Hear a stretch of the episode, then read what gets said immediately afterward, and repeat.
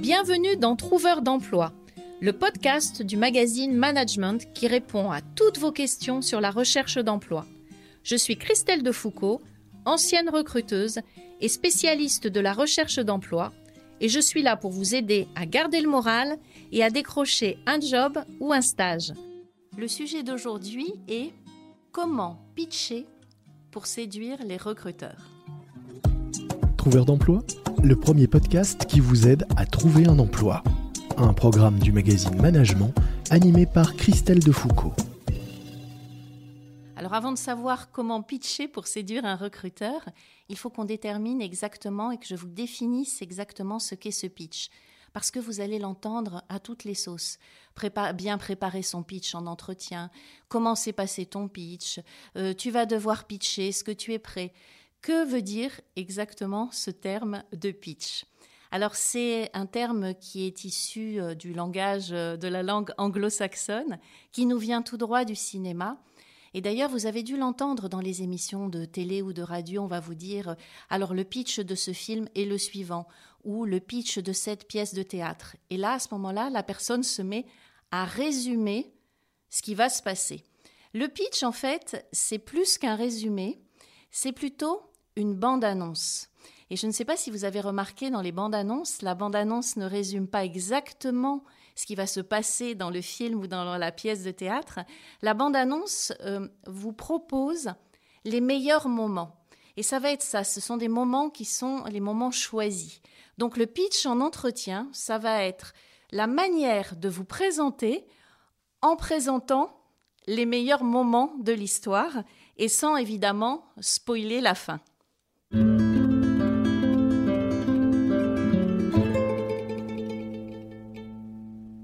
Et donc le pitch en entretien, comme la bande-annonce, une fois que vous l'avez fait, doit donner envie de connaître la fin de l'histoire. Et là, pour le coup, puisque vous êtes chercheur d'emploi et professionnel, le pitch doit donner envie aux recruteurs de connaître la fin, enfin, ou du moins la totalité de votre histoire. Alors, il y a quatre raisons qui doivent vous pousser à réussir votre pitch. La première raison, c'est que le pitch se passe au tout début de l'entretien. Et je ne sais pas si vous vous souvenez, mais nous avons euh, consacré un épisode de Trouveur d'emploi qui était dédié à la manière de réussir justement cette première impression et ces premiers instants en entretien. Il se trouve que le pitch se situe au tout début de l'entretien.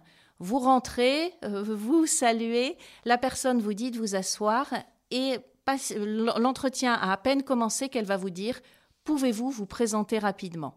Et c'est là qu'a lieu ce fameux pitch où vous allez devoir vous raconter, mais de façon rapide. Donc c'est au tout début de l'entretien, et comme on parle de première bonne impression, comme il est au début, autant réussir cette bonne première impression.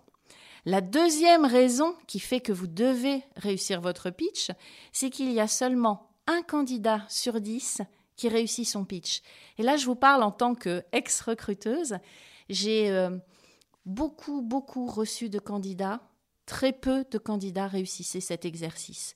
Et on avait fait à peu près une moyenne, et c'est vraiment ça. Un candidat sur dix fait qu'on se dise Waouh, il a réussi son pitch.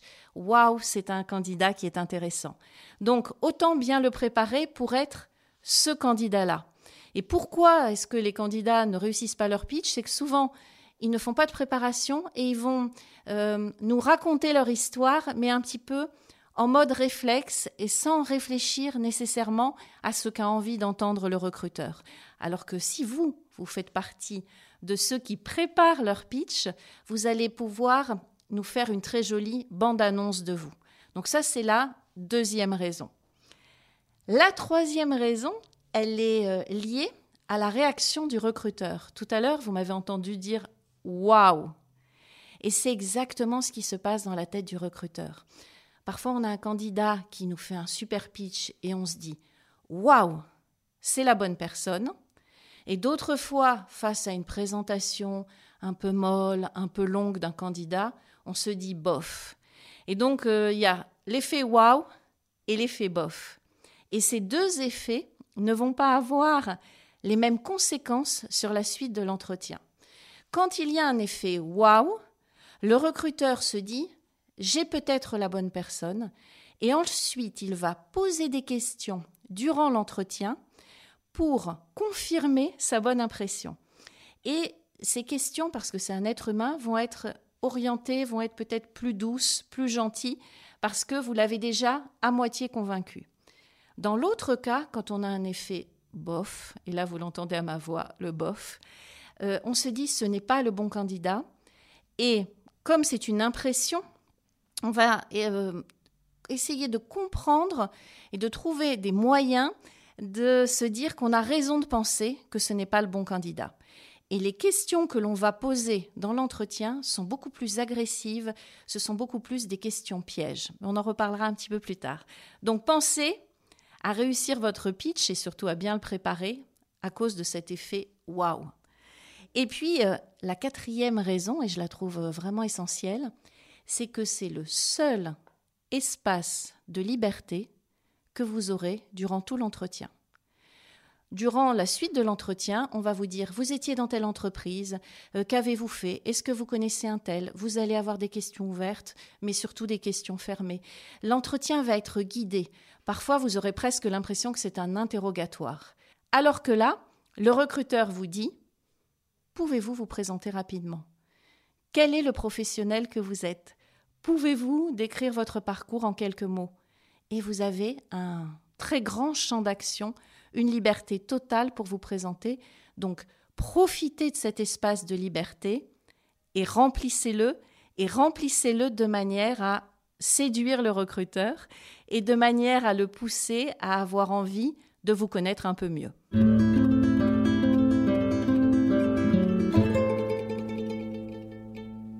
Alors, quels sont les conseils pour réussir votre pitch?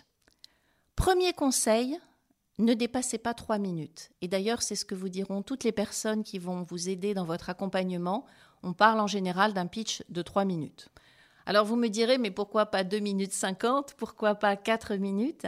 En fait, 3 minutes, ce serait le temps d'attention maximum ou maximal d'une personne avant sa première coupure d'attention moi, je peux vous dire que quand j'étais recruteur, bien avant les trois minutes, j'avais des coupures d'attention, voire je m'endormais un petit peu, parce que euh, ça va aussi dépendre du contexte. Quand on est un recruteur, qu'on reçoit beaucoup, beaucoup, beaucoup de candidats, et que ce qu'ils nous racontent ne nous semble pas intéressant, alors pas non pas intéressant par rapport à, aux propos, mais pas intéressant par rapport à ce que l'on recherche, on a tendance à s'endormir bien avant les trois minutes. Toujours est-il que vous, vous devez vous fixer ces trois minutes. Et encore une fois, on est dans cette notion d'espace. Vous avez trois minutes, occupez cet espace pendant trois minutes et pas pendant une minute, mais pas non plus pendant cinq ou dix minutes parce que là, vous allez perdre le recruteur. Donc pensez à cette notion d'intérêt et fixez-vous sur ces fameuses trois minutes. Le deuxième secret, et ça c'est un secret qui m'est propre, alors attention, comme d'habitude, je ne détiens pas la vérité. Je ne dis pas que c'est comme ça qu'il faut faire un pitch. Par contre, ce secret que moi j'utilise depuis des années et des années avec les chercheurs d'emploi, avec les candidats que j'ai accompagnés, je trouve qu'il a vraiment bien fonctionné. Et c'est de ne pas faire un pitch chronologique. Si nous ne nous sommes pas préparés, le réflexe que nous pouvons avoir, c'est de raconter une histoire depuis le début jusqu'à la fin de l'histoire. On fait tout ça. On va démarrer du début de nos études et puis le premier job et le deuxième job, etc. Ça, c'est en mode réflexe. C'est une présentation réflexe non préparée. Le souci, quel est le souci finalement quand on fait ça? C'est que le recruteur en face a notre CV sous les yeux. Et on est, au final, en train de lui lire le CV qu'il a lui-même sous les yeux. Donc soit on le prend pour un imbécile en estimant qu'il ne sait pas lire et on lui traduit en fait et on lui lit le CV. Euh, et puis surtout, on risque de le perdre. Et là, je m'adresse aux seniors, à ceux de ma génération, c'est que si vous racontez de façon chronologique tout votre parcours, il est certain que vous perdrez le recruteur euh, bien avant la fin parce que justement votre parcours va être très long. Donc le secret, c'est de ne pas faire un pitch chronologique, c'est de ne pas démarrer par le début, c'est de démarrer par la fin, c'est de démarrer par le poste, qui est peut-être pas le dernier, qui est peut-être l'avant-dernier, c'est de démarrer par le poste qui va intéresser vraiment le recruteur. Et sachez, on parlait de ce 9 sur 10, donc 9 candidats sur 10 qui ratent leur entretien, surtout qui ratent leur pitch et donc finalement leur entretien, mais c'est surtout que 9 candidats sur 10 font un pitch chronologique. Là aussi, essayez d'être celui qui va être différent des autres et essayez de vous démarquer. Alors par rapport à l'histoire du pitch chronologique, euh, il y a des gens qui sont quand même euh, qui doutent de ça. Et moi j'ai fait plusieurs tests, notamment quand je travaillais dans l'insertion. Et je voudrais vous raconter une petite anecdote. Donc euh, j'accompagnais des deux assistantes de direction et qui étaient amies et qui ont décidé toutes les deux de passer un entretien dans une même entreprise. Donc elles ont été convoquées toutes les deux. Et ce qui est amusant, c'est qu'elles étaient convoquées le même jour, à à peu près une heure d'écart, avec surtout le même recruteur. Et il y a une des assistantes qui, depuis le début, préférait, et c'était son droit, faire un pitch chronologique. Elle arrivait beaucoup mieux à le mémoriser ainsi. Et la deuxième, son amie, avait décidé de m'écouter et de faire un pitch non chronologique. Et ce qui est intéressant, c'est que comme c'était avec le même recruteur au même moment, on a pu comparer les deux résultats. La première qui a fait un pitch chronologique a eu ensuite des questions très difficiles, des questions pièges, elle s'est sentie déstabilisée, euh, elle ne s'est pas sentie bien dans l'entretien, elle n'a pas eu l'impression que s'établissait un partenariat. La deuxième qui a fait un pitch non chronologique et qui a démarré par le poste qui intéressait le plus le recruteur, euh, elle a senti tout de suite qu'il y avait une, une connexion entre eux et les questions qu'il lui a, posées au final étaient beaucoup plus faciles et beaucoup plus simples que celles posées à son ami une heure avant. Et c'est la deuxième qui a eu le poste. Alors je ne dis pas qu'il faut euh, complètement généraliser à partir de cette histoire, mais je pense que euh, ça nous montre bien euh, quel peut être l'intérêt de faire un pitch non chronologique par rapport à un recruteur. Troisième point. Quel est le troisième secret? C'est d'écrire son pitch sur un ordinateur. Alors moi j'ai plein de candidats qui me disent mais non, ne vous inquiétez pas, moi je l'ai dans ma tête, moi je l'ai écrit sur un cahier. En fait, pourquoi le faire sur un ordinateur? C'est que ça va vous permettre de le faire évoluer de jour en jour. Le premier jour, vous affrontez la page blanche et vous allez commencer à écrire. Le deuxième jour, vous allez peut-être ajouter deux phrases. Le troisième jour, une autre phrase. Et puis, dans votre vie professionnelle ou à l'occasion de vos différents euh, contacts ou de, vos différentes lectures, vous allez penser à des éléments que vous pourrez rajouter. Et ce qui est intéressant avec euh, finalement le fait de pouvoir l'écrire sur un ordinateur, c'est que vous allez pouvoir prendre des parties les mettre derrière, faire, euh, faire bouger en fait votre pitch, car on ne réussit jamais à écrire bien la première fois. Alors attention dans l'écriture, il va falloir essayer de bannir tous les mots qui sont connotés négativement. Je vous donne euh, un exemple. Par exemple, essayez, même si le recruteur est gentil et qu'il vous semble être devenu votre ami, ne lui parlez pas de vos difficultés, ne lui parlez pas de vos problèmes. Euh, essayez d'éviter le mot euh, chômage demandeur d'emploi, licenciement. Vous voyez tous ces mots qui vont s'imprégner finalement dans la tête du recruteur et qui ont une connotation négative. Les négations également. Ne pas, ne plus, ne jamais. Ça aussi, si vous pouvez les éviter, parce que tout ce qui est négatif va vraiment donner une impression négative à ce que vous racontez. Et d'ailleurs, dans les bandes annonces des films, vous avez des éléments qui sont plutôt positifs et qui sont mis en avant. Donc ça, c'est pour les conseils. Alors aussi une chose, si vous pouvez, et ça c'est un exercice qui est difficile à faire, donc autant l'écrire, essayez le plus possible d'éviter le passé. Par exemple, dans mon ancien poste, j'occupais euh, le métier de comptable. Euh, bon, le ancien m'a fait passer et le temps j'occupais donne une impression de passé. Alors qu'on va être beaucoup plus dans un présent. Je suis comptable. Là, je suis dans le présent. Dans le passé, c'est comme si vous donniez l'impression au recruteur que c'est terminé. Et je l'ai dit tout à l'heure, méfiez-vous, méfiez-vous des gentils recruteurs, comme j'ai pu l'être moi.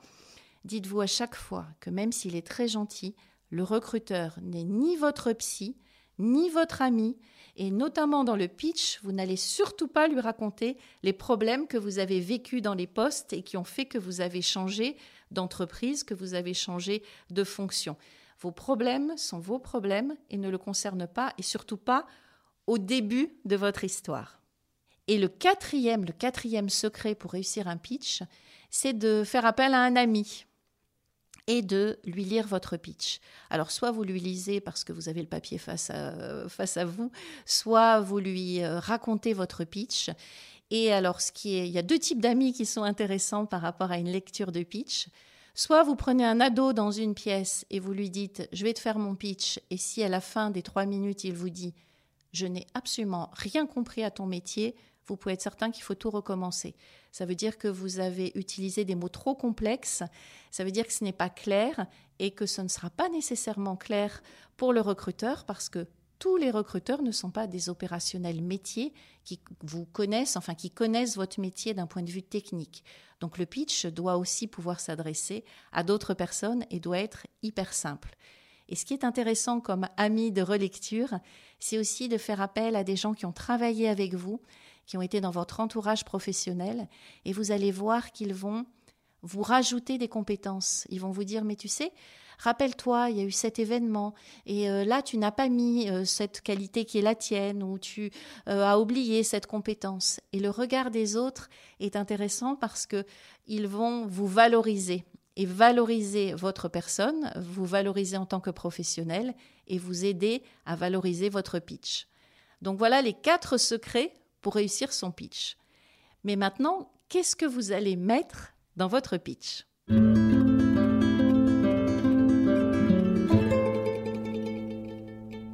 Alors, puisque vous êtes à l'écrit avant de passer à l'oral, qu'est-ce que vous pouvez bien écrire dans votre pitch?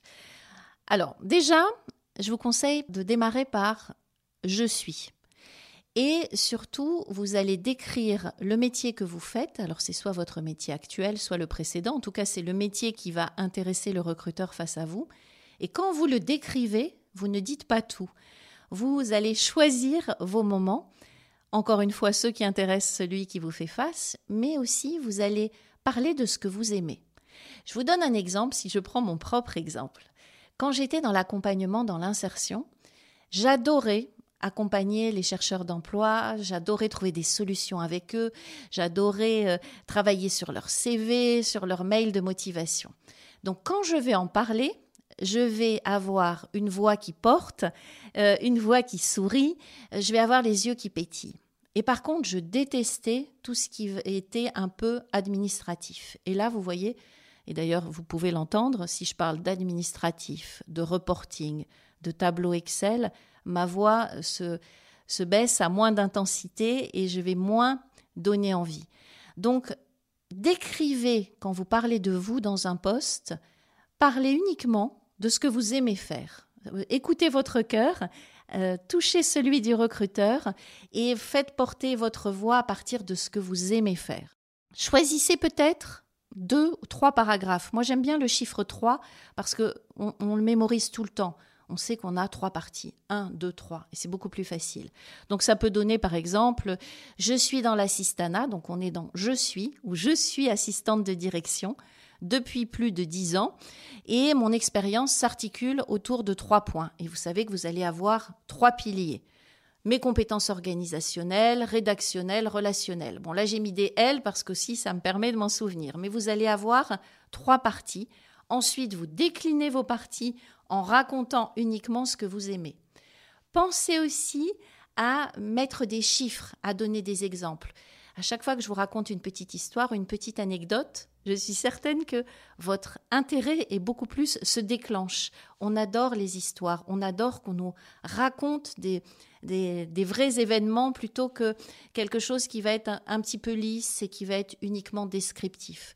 Donc vous donnez des chiffres et vous dites bah, par exemple ou c'est ce que j'ai réalisé à ce moment-là. Voilà, donnez des exemples parce que ça va rendre votre pitch beaucoup plus vivant.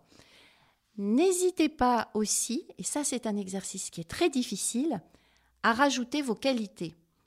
Parce que souvent, ce qui se passe quand la personne fait son pitch, elle décrit son poste, elle décrit ses missions, l'entreprise, euh, le champ d'action, Et seulement à la fin, elle va dire et j'ai des qualités et elle va lister ses qualités. Or, si vous listez, vous faites une liste de vos qualités, moi je suis en face, rien ne me prouve que vous avez ces qualités. Alors que si vous utilisez ces qualités dans vos exemples, euh, ça va être beaucoup plus parlant et on se dit ah ben oui. Par exemple, toujours dans le cas, dans mon cas de personnes accompagnant des chercheurs d'emploi, donc un travail dans l'insertion, je pourrais très bien dire, je m'appuyais, ou attention, pas de passé, euh, le fait d'être quelqu'un d'empathique me, permet de bien comprendre les attentes, euh, les besoins, euh, de bien comprendre la personne qui est face à moi, de façon à lui donner les bons conseils pour ensuite trouver un emploi. Donc je me sers de cette qualité qui est l'empathie et je développe l'exemple. Alors là, il y a plein de personnes qui me disent Ah non, mais moi, euh, j'ai beaucoup, beaucoup de mal à parler de mes, de mes qualités, moi-même, à dire je suis comme ça, parce que je trouve que ça a un petit côté un peu crâneur. Alors je peux l'entendre, hein, puisqu'il y a beaucoup de gens qui pensent ça. Donc à ce moment-là, utilisez votre entourage. Mes managers disent de moi que je suis quelqu'un d'empathique, que je suis quelqu'un qui sait très bien gérer son stress. Les candidats que j'accompagne, euh, à chaque fois, parlent de ma bienveillance. Utilisez le regard des autres euh, pour parler de vous. Et ça va euh, euh, enrichir justement ce que vous êtes euh, en train, enfin, ce que vous êtes en train de raconter, l'histoire que vous racontez finalement au recruteur, et ça va enrichir votre pitch. Alors, quand on est dans une présentation qui n'est pas chronologique, on va parler d'une expérience, de deux expériences, et puis on peut faire des petits flashbacks pour aller chercher dans des expériences passées un point qui est intéressant. Euh, je peux vous donner un exemple. Le fait d'avoir travaillé dans la fonction commerciale, dans une vie antérieure, fait que je peux bien accompagner euh, les chercheurs d'emploi parce que je connais bien le monde de l'entreprise. Donc, je parle de mon expérience commerciale. Je ne la raconte pas en entier puisque elle n'a pas d'intérêt par rapport à mon pitch, mais par contre, elle a un tout petit intérêt. Donc, je vais aller faire un flashback, un petit peu comme dans les bandes annonces où on voit des petits flashbacks dans la bande-annonce, une, une, prise euh, à un moment et puis un autre moment, etc. Rien n'est organisé finalement dans le temps. Les images viennent euh, s'incruster les unes après les autres pour donner un sens global. Et on est exactement euh, là-dedans puisque vous êtes dans votre bande-annonce, et ça je le rappellerai à chaque fois en parlant du pitch. Et puis, rappelez-vous, on est dans le début de la relation.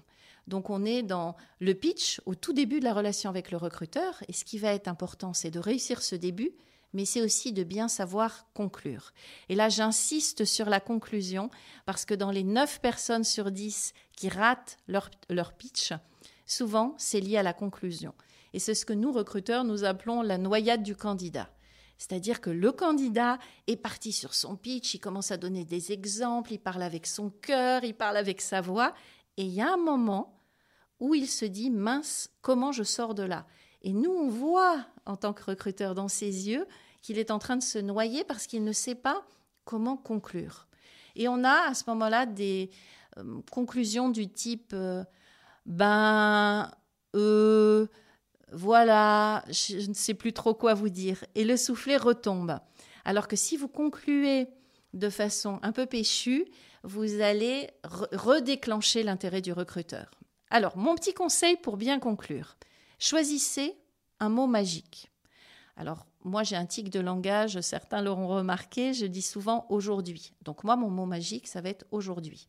Mais pour certains, ça peut être pour conclure, en résumé. Et ce mot magique va vous permettre de vous dire, bon, je stoppe tout ce que j'étais en train de dire, même si j'interromps mon idée, et je vais conclure, parce que je pense que j'arrive aux trois minutes. Donc ça donne ça. Pour conclure, en résumé, et là, vous faites un silence. Les silences ont beaucoup de valeur dans un pitch, ont beaucoup de poids et marquent. Et un silence, contrairement à ce qu'on pourrait penser, va réveiller le recruteur qui est en face. Pour conclure, ce que je vous propose, et là vous êtes dans votre offre de service, et vous allez faire un résumé de tout ce que vous venez de lui dire.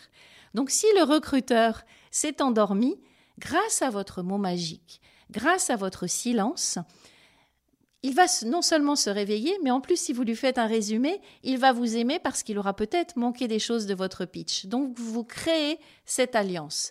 Donc, ça donne, pour conclure, ce que je vous propose, resilence si besoin, s'il ne s'est toujours pas réveillé, et là, vous y allez c'est de mettre à votre disposition mes compétences de euh, plus de 10 ans dans l'assistanat, basées sur ça, ça et ça, et vous faites un résumé sur vos trois points, et mes qualités de, et là vous résumez vos qualités. Et en deux lignes, vous lui avez fait un petit résumé de votre pitch, qui est déjà un résumé de votre vie professionnelle. Et vous noterez qu'à ce moment-là, souvent, le recruteur note et note votre résumé parce que vous l'avez aidé à euh, comprendre votre pitch. Et donc on arrive à la fin. Pour conclure encore plus la conclusion, vous pouvez surtout, si vous êtes courageux, dire Avez-vous des questions? Et là, ça veut dire vraiment que vous avez terminé votre pitch. Et moi, j'ai plein de candidats qui me disent Ah non, non, non, non, moi, je ne veux pas du tout terminer mon pitch en disant Avez-vous des questions? Et pourtant, le recruteur aura des questions puisqu'on est au début de l'entretien. Sauf que en vous positionnant comme ça, Avez-vous des questions? Vous vous positionnez comme un professionnel face à un professionnel dans une relation professionnelle. Un commercial demanderait à son futur client Avez-vous des questions? Alors qu'un étudiant face à un examinateur qui a répondu à un interrogatoire ne poserait jamais cette question. Donc, à la fin, vous résumez. Si vous avez le courage, vous posez cette question. Et ainsi, vous avez fait un pitch wow et la fin de l'entretien, euh, je dirais même plutôt la suite de l'entretien, devrait être plutôt positive euh, en ce qui vous concerne. Il ne me reste plus qu'à vous souhaiter de bien préparer vos pitchs, de pitcher ensuite comme des pros et de réussir vos entretiens. À très bientôt pour un prochain épisode de Trouveur d'emploi. Retrouvez-nous sur LinkedIn, sur la page de management ou sur la mienne. N'hésitez pas à me poser toutes vos questions, même les pires, et j'essaierai d'y répondre dans un prochain épisode. Vous pouvez retrouver notre podcast sur management.fr ainsi que sur toutes les plateformes d'écoute. N'oubliez pas de vous abonner, vous serez ainsi automatiquement prévenu de la sortie de chaque nouvel épisode. Vous venez d'écouter Trouveur d'emploi, un podcast du magazine Management présenté par Christelle Defoucault et réalisé par Lucas Vibo.